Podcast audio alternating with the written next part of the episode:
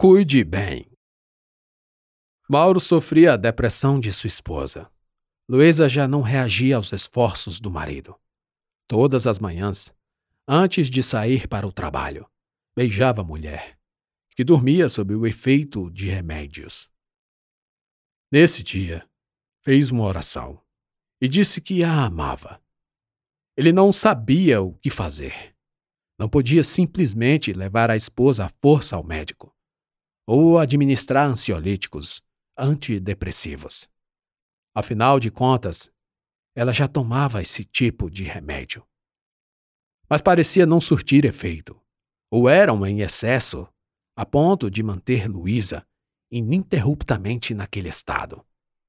Então, na ausência de uma saída, refugiava-se na fé. Fez o café e preparou o leite com chocolate do filho. Assou algumas torradas e recitou com Joãozinho alguns versículos da Bíblia. Mauro se imbuía de preces quase a todo momento. Fora o problema de saúde da esposa, ele sabia que precisaria de coragem para enfrentar, seja lá quem fosse, para devolver a menina à família. Esperou a babá, que ao chegar tomou os cuidados do filho. De carro e no caminho para o trabalho, ligou para a sogra Contou mais uma vez que o quadro de saúde da filha piorava e que não sabia mais o que fazer. Precisava da ajuda dos familiares. A sogra, em Paris, falou que chegaria ao fim do mês e que cuidaria da filha.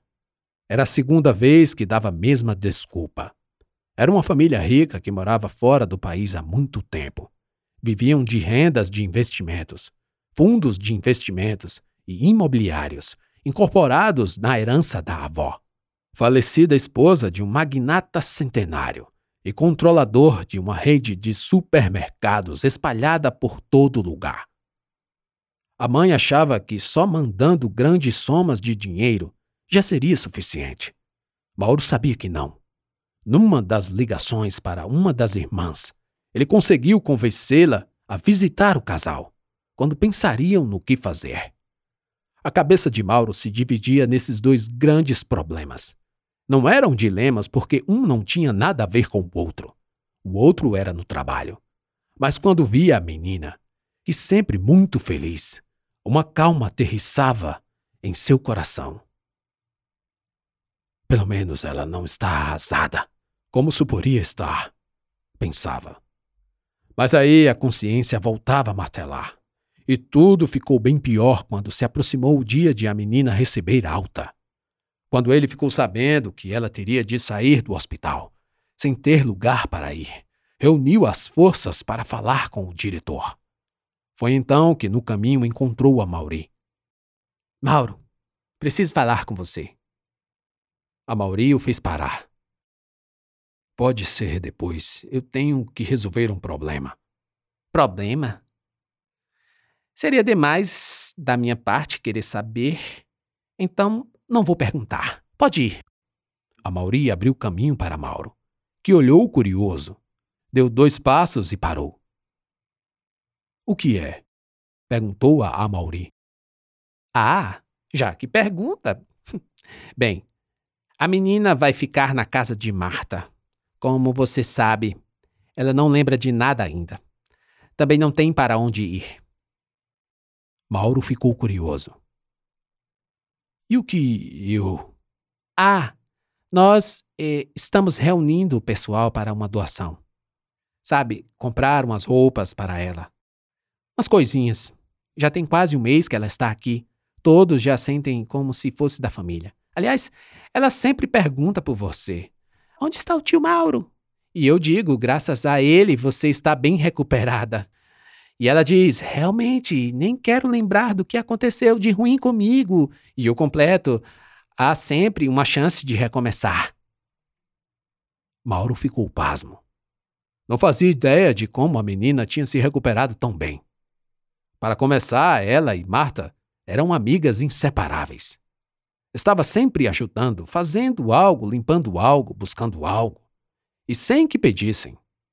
Era como se ela não quisesse sair dali. Não havia falta da casa, da família, que estranhamente não existia. Realmente, eu não vinha pensando nisso. Ela parece muito bem, disse Mauro. Sim. Aliás, parece não, está bem. A Mauri corrigiu.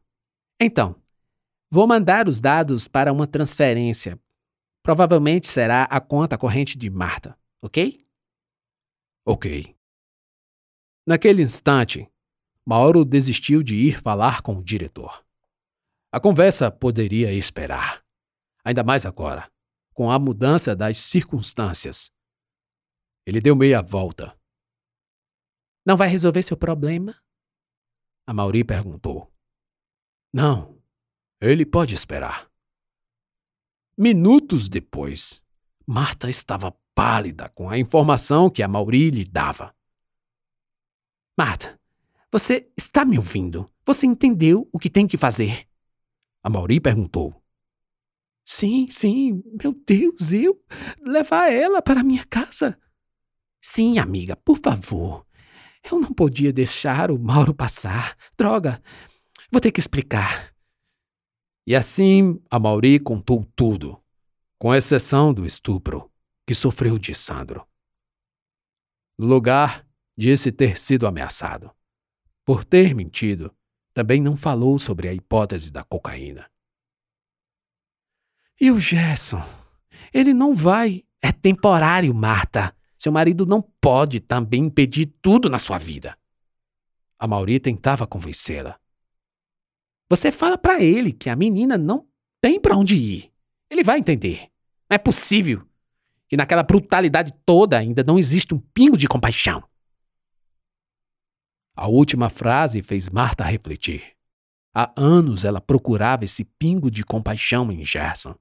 E há anos tem dúvida sobre a razão pela qual ainda continua com ele. Será amor? Ela mesmo não sabia se amava. E até que ponto amava o marido. A menina está esperando você dizer que sim. A Mauri terminou por falar e saiu. O quê? Você já disse a ela? Marta então percebeu que o amigo planejara tudo e fez com precisão. Mexeu exatamente no ponto fraco de cada um, amarrando as pontas sem dar chance de defesa.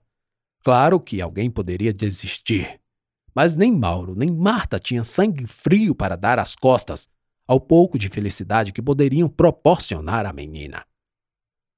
O problema continuava sendo Gerson. E Gerson estava com sorte. Não precisou muita procura. Depois de passar por algumas academias, apresentar um bom currículo e passar o contato de pessoas com quem trabalhou, Gerson foi aceito em três delas como instrutor. Ele também poderia ser um treinador pessoal, e isso ajudaria ainda mais nos seus ganhos.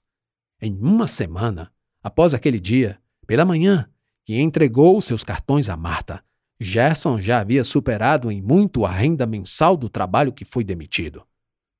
Então, de repente, ele pensou que tudo aquilo passaria e ele estaria por cima novamente.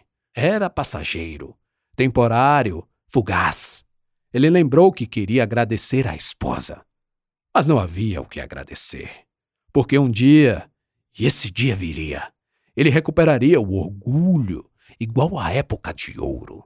Quando dava entrevistas, andava em lugares bacanas e até distribuía autógrafos. As pessoas o conheciam e queriam sua companhia. E na medida em que ele foi pensando sobre como a rodearia por cima, viu que não precisava agradecer coisa alguma. Até se arrependeu de ter dado os cartões. No início, não ousou recuperar. Mas agora Passada uma semana, ah, sim, voltaria para casa e já no primeiro mês de recebimento jogaria tudo sobre a mesa, exigindo de volta os cartões.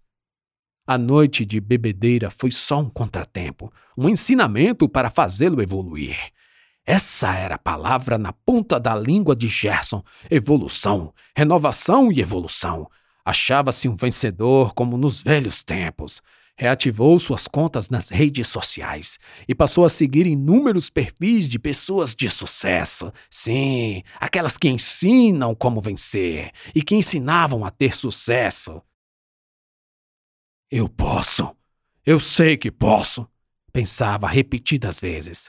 Vou dar a volta por cima porque ainda não arrancaram minhas bolas.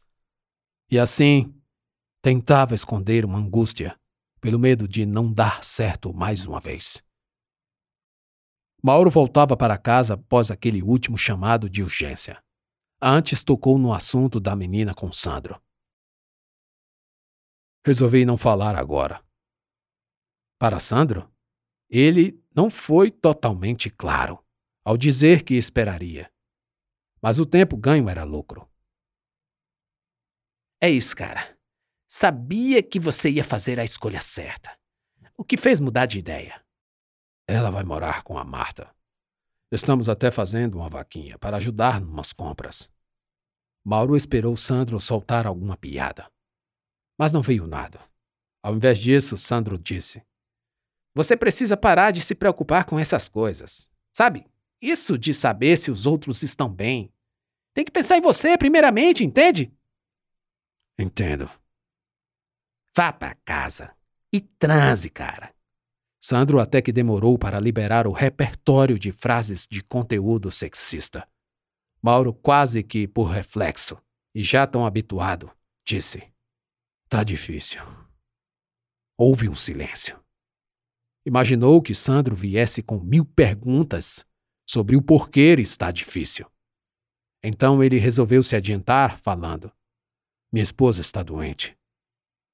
Pô, cara, melhoras para sua esposa. Sandro se compadeceu, mas não perdeu a oportunidade completando.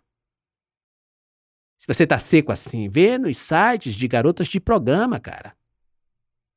Mauro não disse nada.